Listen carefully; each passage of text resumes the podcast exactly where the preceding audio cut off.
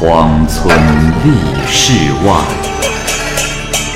孤灯笑蓬莱。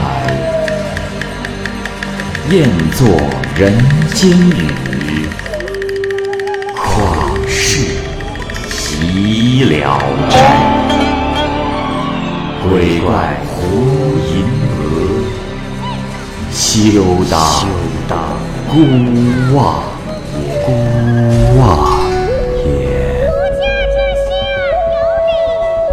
白话《聊斋故事》，《聊斋故事》之裘大娘，蚂蚁播讲。裘仲呢是山西人，具体是哪个郡县的，已经记不得了。有一年啊，正赶上大乱之时，强盗把他给抓走了，留下了他的两个儿子，一个是裘福，一个是裘禄，年纪都还尚小。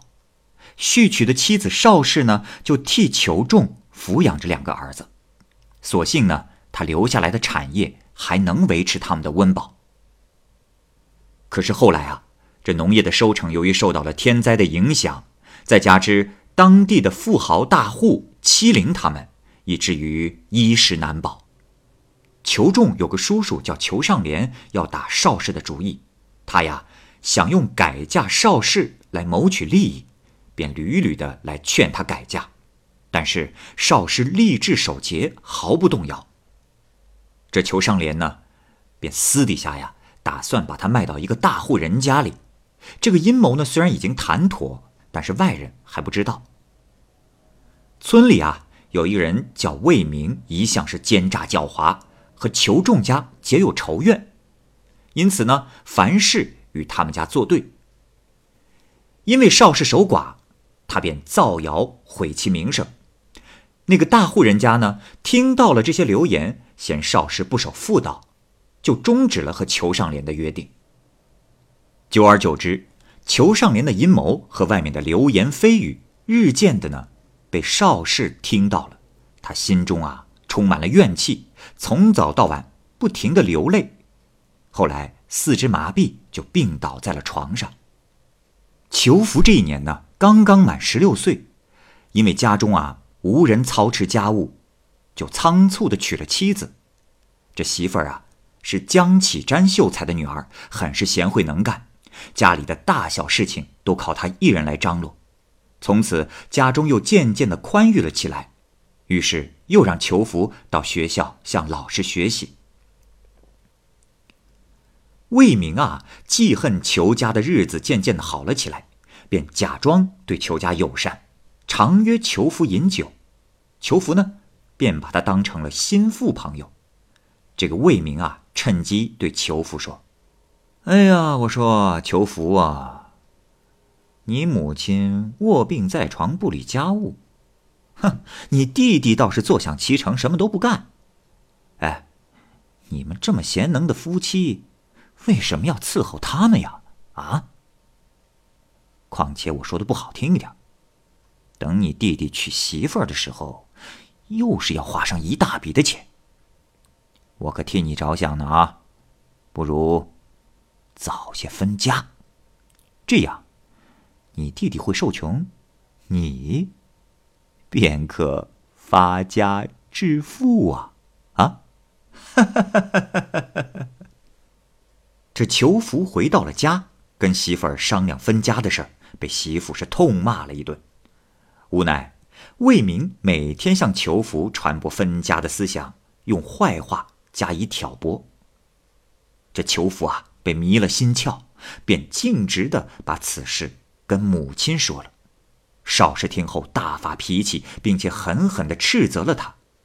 这裘夫心中呢，就更加的愤愤不平，把家中的钱财啊、粮食啊，当做别人的东西，胡乱的花费丢弃。魏明啊，又趁机引诱他赌博，这家中的粮食便渐渐的就亏空了。裘福的媳妇儿就是知道，也不敢明言。等到家中实在没有粮食的时候，这邵氏就很是吃惊，便追问媳妇儿，媳妇儿这才向婆婆说出了实情。邵氏十分的愤怒，但是无计可施，便只有答应了分家。幸好呢，这裘福的媳妇儿很贤惠，每天会替婆婆做饭，还像以前一样侍奉她老人家。这裘福分了家之后，就更加的肆无忌惮，大肆的滥赌，才几个月的时间，就把分到的田产房产全部用来偿还赌债了。而邵氏和媳妇儿呢，都还不知道。裘福的钱花光了，没有办法走投无路的时候，就打算呀，用媳妇儿来抵押借来的钱，但是没有人愿意接受。这县里啊，有一个人叫做赵延洛，原来呢是个漏网的大盗，在乡里是横行霸道。他呀听说了此事，便把钱借给了裘福。裘福拿着钱就又去赌博，可是呢这一次是输得一塌糊涂。裘福看钱没了，这媳妇儿恐怕也没了，就犹豫不决，想要背弃契约。这赵延洛便对他横眉竖目。裘福害怕了，就骗出了妻子，把他交给了赵延龙。魏明听说这件事情之后，暗自的高兴，就急忙跑去告诉江秀才，也就是裘福的岳父。事实上呢，他是想借此来彻底的摧垮裘家。江秀才听闻此事，十分的愤怒，便告到了官府。裘福害怕极了，便逃跑了。这江氏呢，来到了赵家。这才得知自己被丈夫给卖了，于是大哭，只想寻死。赵延洛开始还劝慰他，姜氏不听，继而呢就威逼他，姜氏呢就破口大骂。这赵延洛于是大怒，用鞭子抽他，可是姜氏始终不肯屈服。后来啊，竟拔下了头上的簪子，刺向自己的喉咙。大家赶紧去救，可是姜氏的食道已被刺穿，血一下子就涌了出来。赵延洛急忙用绢帛裹住了他的脖子，还希望从精神上磨垮他的意志，让他屈从。第二天，官府传讯赵延洛，可是他却显出了非常强硬、毫不在意的样子。官府验看了姜氏的伤情，发现伤势严重，于是呢，就对赵延洛加以了杖刑。衙役们啊，面面相觑，没有人敢对他动刑。县官啊，早就听说赵延洛凶横残暴，至此呢，也就更加的相信了。由于堂上的衙役不敢动手，震怒之下，他叫出了自己的家仆，把赵延洛当即打死。事毕之后，江秀才便将女儿抬了回去。自从江家到衙门告状之后，这邵氏啊，才知道裘福的种种不孝勾当，嚎啕大哭，几乎昏死过去。昏昏沉沉的，就病危了。这个时候啊，裘福的弟弟裘禄才年仅十五岁，孤独无依，不能自主。话再说回裘仲，原来啊，裘仲有一个前妻，曾生下一女，叫做裘大娘，嫁到了远处的一个郡中。裘大娘呢，生性刚猛，每次回娘家探望，如果给她的东西不如她意，就顶撞父母。怒气冲冲的回去，因此裘仲很是不喜欢他。再加上路途遥远，也就好多年没回家探望了。这次邵氏病危之际，魏明啊想把裘大娘叫回家来，好挑起裘家的内部纷争。恰好呢有一个做生意的和裘大娘家在一起，魏明呢便托信于他，让他转交给裘大娘。并且在信中暗示裘大娘可以图谋裘家的家产。没过几天，裘大娘啊，果然就带着小儿子回来了。他进了家门，见小弟弟在照顾病危的母亲，景象很是惨淡，不由得一阵心酸。他就询问大弟弟裘福的去向，裘禄呢就把事情的经过全部告诉了他。裘大娘听完，不由得怒火塞满了喉咙，说道。几年没回来，家里没有大人，就任他这般的欺负，我们家的田产怎么能让恶贼骗走？说完，他就下到厨房，生上火煮了粥，先让邵氏吃，然后又叫来了弟弟和儿子吃，吃完以后，他气呼呼的出了门，去官府状告赌徒们。这些赌徒听闻此事，非常的害怕，就收集了一笔钱，想拉拢裘大娘。裘大娘收下了他们的钱，但是还是照样的上告。县官命令拘来了几个赌徒，每个人都施以杖刑，但是啊，却没有审问与诈骗田产有关的问题。裘大娘愤愤不平，带着儿子到郡衙告状。这郡守最痛恨赌博的人。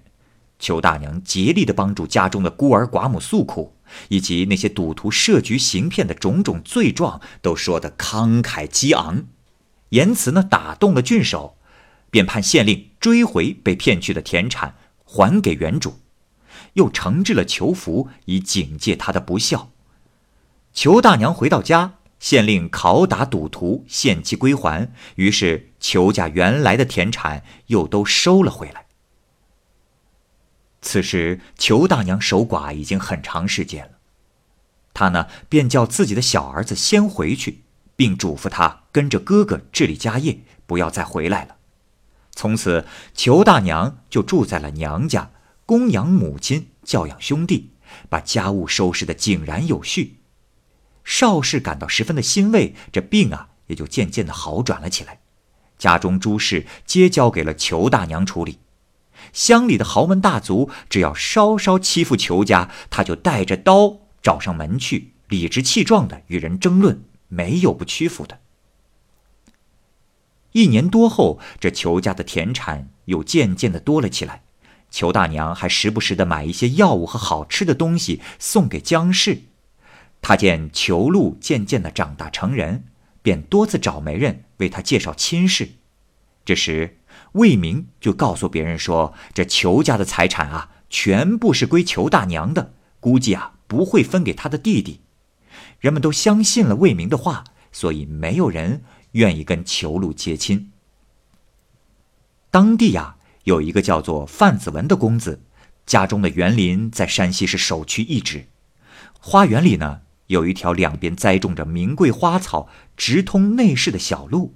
有的人啊，不知道。误闯了内室，恰巧遇上了范公子的宴会，就被范公子愤怒的当成了强盗，几乎被活活的打死。这一天正好是清明节，这裘禄啊从私塾回来，魏明就引诱他四处的游玩，来到了范家的花园。魏明和花园的园丁是素有交情，于是啊就让园丁放他们进去游遍了亭台楼榭。他们来到了一个溪水汹涌之处，溪上呢有一座两边是红色栏杆的画桥，通向一扇油漆的门。透过门遥望过去啊，里面十分的繁华，想来啊就是范公子的内室书房。于是，魏明就骗裘禄说：“哎，我说小弟，你看这门内多繁华呀！啊，啊，你先进去。”我方便一下，马上就到啊。这裘禄啊，信了他的话，就沿着桥走进了门里，来到了一座院落，听见里面传来了女子的笑声。裘禄刚停下脚步，一个丫鬟就走了出来，一见到他就转身跑了。裘禄这才吓得往回跑。不一会儿，范公子出来了，命人用鞭子驱逐他。裘禄被追急了。就跳下了溪里，这范公子看见此情此景，就转怒为笑，命令家仆把他拉了上来。范公子见裘禄啊，相貌衣着十分的雅致，就命人为他更衣，拉到了一个亭子，问他姓甚名谁，态度和蔼，言语温和，样子很亲切。没多久，范公子走进院子，又很快走出来。笑着拉着裘福的手，领他过了桥，渐渐的来到了刚才他走过的地方。裘禄不明白他的意思，徘徊不敢进去。范公子呢，就强拉他进去。只见花篱墙内隐隐约约的有美人向外窥探。二人坐了下来，来了一群丫鬟布置宴席。裘禄推辞说：“哦，呃，大人，学生无知。”误闯入贵府的内宅，承蒙大人宽恕，啊，这已经出乎我的希望了，还是求大人早些放我回家，我也就受恩不浅了。可是这范公子不听。只一会儿的功夫，桌上就摆好了美味佳肴。裘禄又站起身来说自己已经吃饱，想推辞。那公子又把他按在座位上，笑着说：“ 嘿，你若能对得上我这个月拍名，就放你走。”裘禄便恭恭敬敬的请教。范公子说：“嗯，这拍名。”魂不似。裘禄沉思了半天，对道：“啊，大人献丑，呃，银城啊，银城，没奈何。”范公子放声大笑，说道：“哈哈哈哈哈哈！好，真是石虫来了呀！”裘禄不晓得是为什么，原来。范公子有个女儿，名叫惠娘，聪慧美貌。范公子天天都在想着替她找一个好的夫婿。这头天晚上啊，惠娘做了个梦，见一个人对她说：“姑娘啊，石崇是你的女婿。”惠娘就问道：“啊，可是，可是他人在哪儿？”那人说：“明天，明天就水落石出了。”早上起来，惠娘就对父母讲述了这个梦，大家都觉得非常的怪异。裘禄恰好符合梦中显示出来的征兆，因而范公子将他邀至了内室，让夫人和女儿们一起看一看。范公子。听了裘禄的对子，不由得大喜，说道：“嗯，哈哈哈哈哈！啊，这个排名是我家小女所拟。可是啊，我怎么想也不知该如何对。今天你能对上，大概是天赐的缘分吧。啊，我呀，想把我的女儿嫁给你。”我家里不缺少房子，也就不麻烦你来迎亲了。这裘禄一听，惶恐不安，连忙谢绝，而且说自己的母亲卧病在床，表示不能入赘为婿。这范公子就让他回去与家人商议，于是便派马夫替他驮上了湿的衣服，又用马把他给送了回去。裘禄回到了家中，向母亲禀告了这件事情。邵氏听了之后很吃惊，认为不吉利。至此，邵氏才知道了魏明这个险恶的人，但是毕竟因祸得福，也就不再计较了，仅告诉儿子一定不要再接近这个人。过了几天，范公子又派人来提亲，但是少师啊始终不肯答应。最后呢，还是大姐裘大娘做主答应了，并且立马请媒人给范家送去了聘礼。不久之后啊，这裘禄就入赘到了范公子家。又过了一年多，裘禄进入了县学，才名很高。后来啊，这惠娘的内弟长大成人，范家呢对裘禄也就不再多礼。裘禄呢很是生气，便带着惠娘回到了自己的家。母亲邵氏这个时候啊，已经可以拄着拐杖行走了。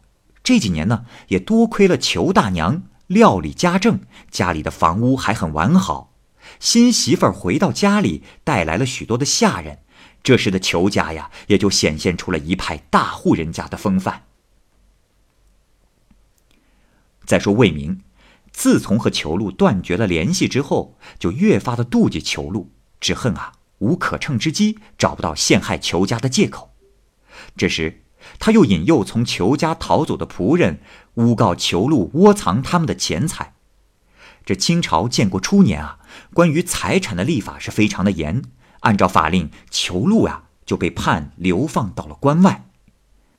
这范公子呢，就到处贿赂求人，只是希望惠娘不被与裘禄一同发配。而裘家的田产这时也被官府全部的没收。幸好裘大娘留存了当时分家的字证，挺身到官府据理诉讼，这才把新增加的若干顷良田都挂在了裘福的名下，这裘家的母女才能够得以继续的安居。再说裘禄。料想自己是再也回不来了，就写下了离婚的字据，交由岳父处理，一个人孤苦伶仃的走了。走了几天，来到京城以北的一个地方，在一家旅店里吃饭，他看见一个乞丐在门口惊怖傲恨的样子，相貌极其像哥哥裘福。上前一看，真是哥哥。裘禄于是将家中所发生的情况告诉了他，兄弟俩都非常的悲伤。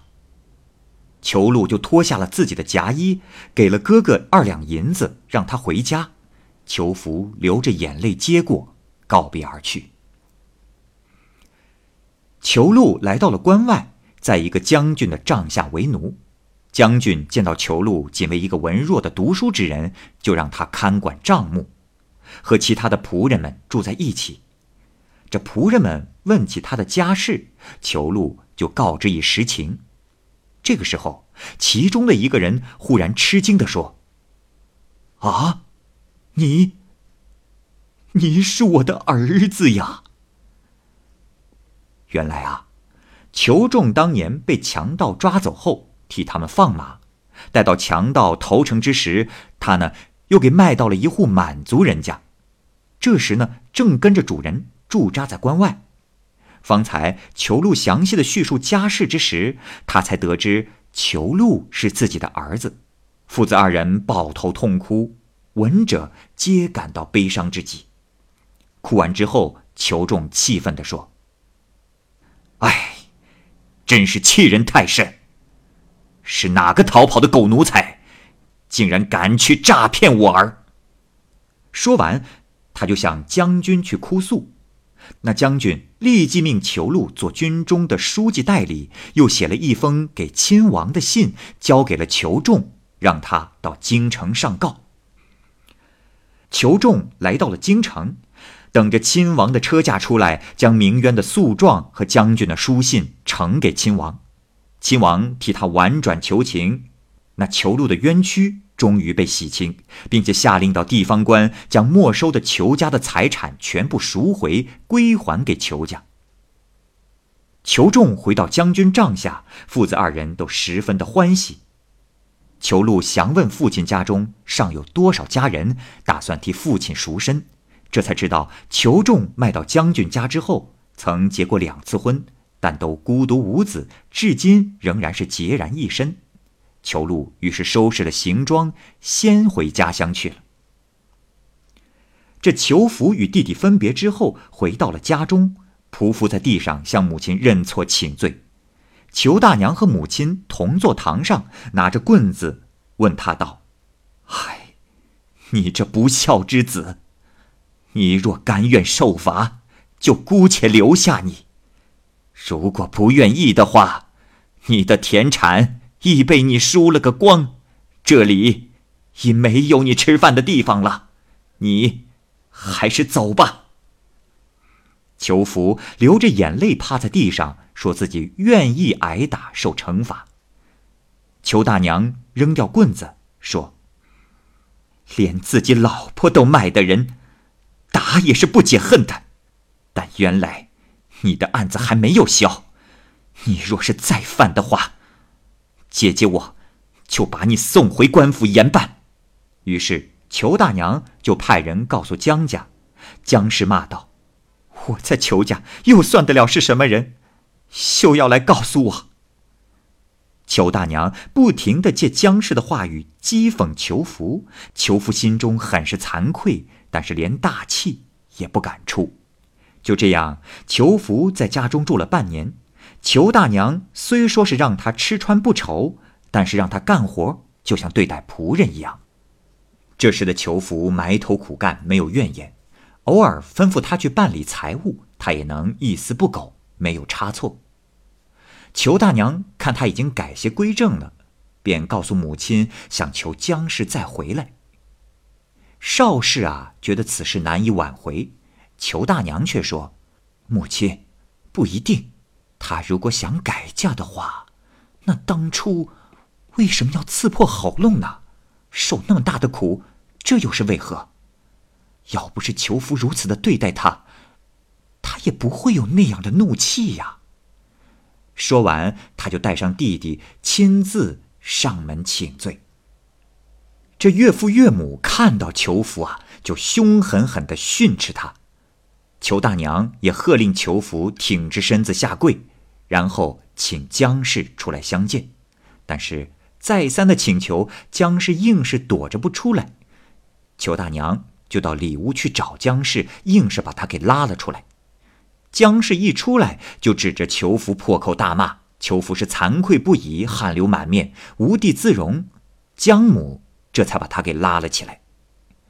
裘大娘问姜氏什么时候可以回去，姜氏说：“我一直深受大姐的恩惠，今天既然是您吩咐我回家，我还有什么可说的呢？只怕，只怕难保。”他不会再次卖了我。况且，我跟他的情谊早已断绝，还有什么脸面和这样一个黑心肝的无赖一起生活呢？大姐，请您再帮我收拾一间屋子，我当前去侍奉婆婆。只需比出家好一些，我就心满意足了。裘大娘又替裘福表达了悔过之情，约好第二天来接姜氏，然后告辞而去。第二天早上，裘大娘派轿子来接回姜氏，邵氏跪在家门口迎接，姜氏也趴在地上放声大哭。裘大娘劝住了他们，摆上酒宴，庆祝裘福夫妻团聚。她把裘福叫到桌子侧面坐下。然后端着酒杯说道：“弟弟，这可是我多年苦心挣下来的家产，可并不是为自己谋利呀。如今，弟弟你已经悔过了，贞洁的弟妹也回来了，我啊，我也就放心了。请让我把家里的钱粮账册都交出来，给你们管。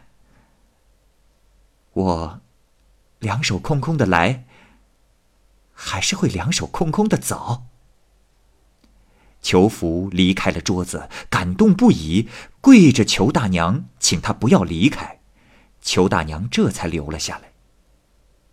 又过了没多久，裘禄冤案得到昭雪的文书下来了。没过几天，没收的田产房产也都物归原主。魏明大为的惊骇，不知道是发生了什么变故，只因为没法再加害裘家而愤恨。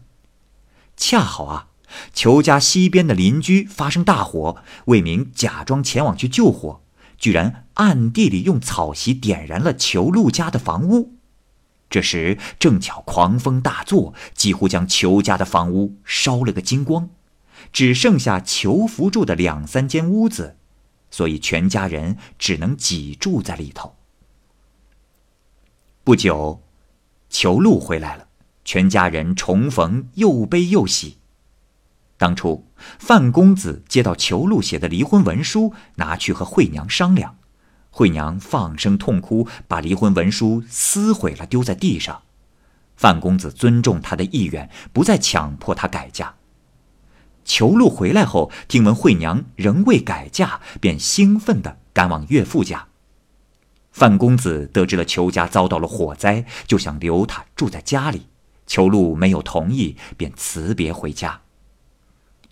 虽然啊，这个裘家遭到了火灾，多亏裘大娘自己留了一些银子，这时便拿出来修葺房屋。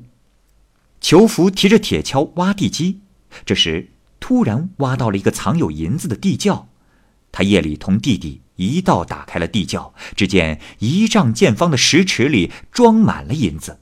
于是裘家人请来了工匠，大兴土木，建起了一幢幢雄伟壮丽的楼房，简直可以和世家大族相媲美了。裘禄啊，感激将军的仁义，准备了一千两银子赎回了父亲。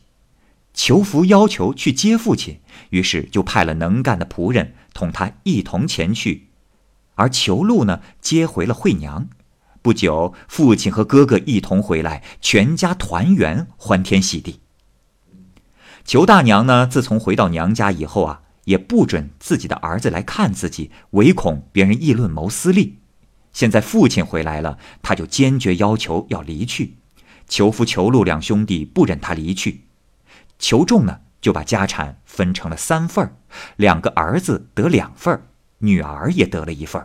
但是裘大娘却坚决推辞，兄弟俩都哭着说：“若不是姐姐，我们兄弟二人又岂会有今日？姐姐，你要收下我们的心意呀！”裘大娘这才心安，派人叫儿子把家搬过来一起住。有人问裘大娘：“哎，我说，你和裘福、裘禄又不是同胞姐弟，为什么如此关心他们呀？”裘大娘说：“此话差矣呀。只知道有母亲，不知道有父亲，这是禽兽所为。人又如何能效仿禽兽呢？”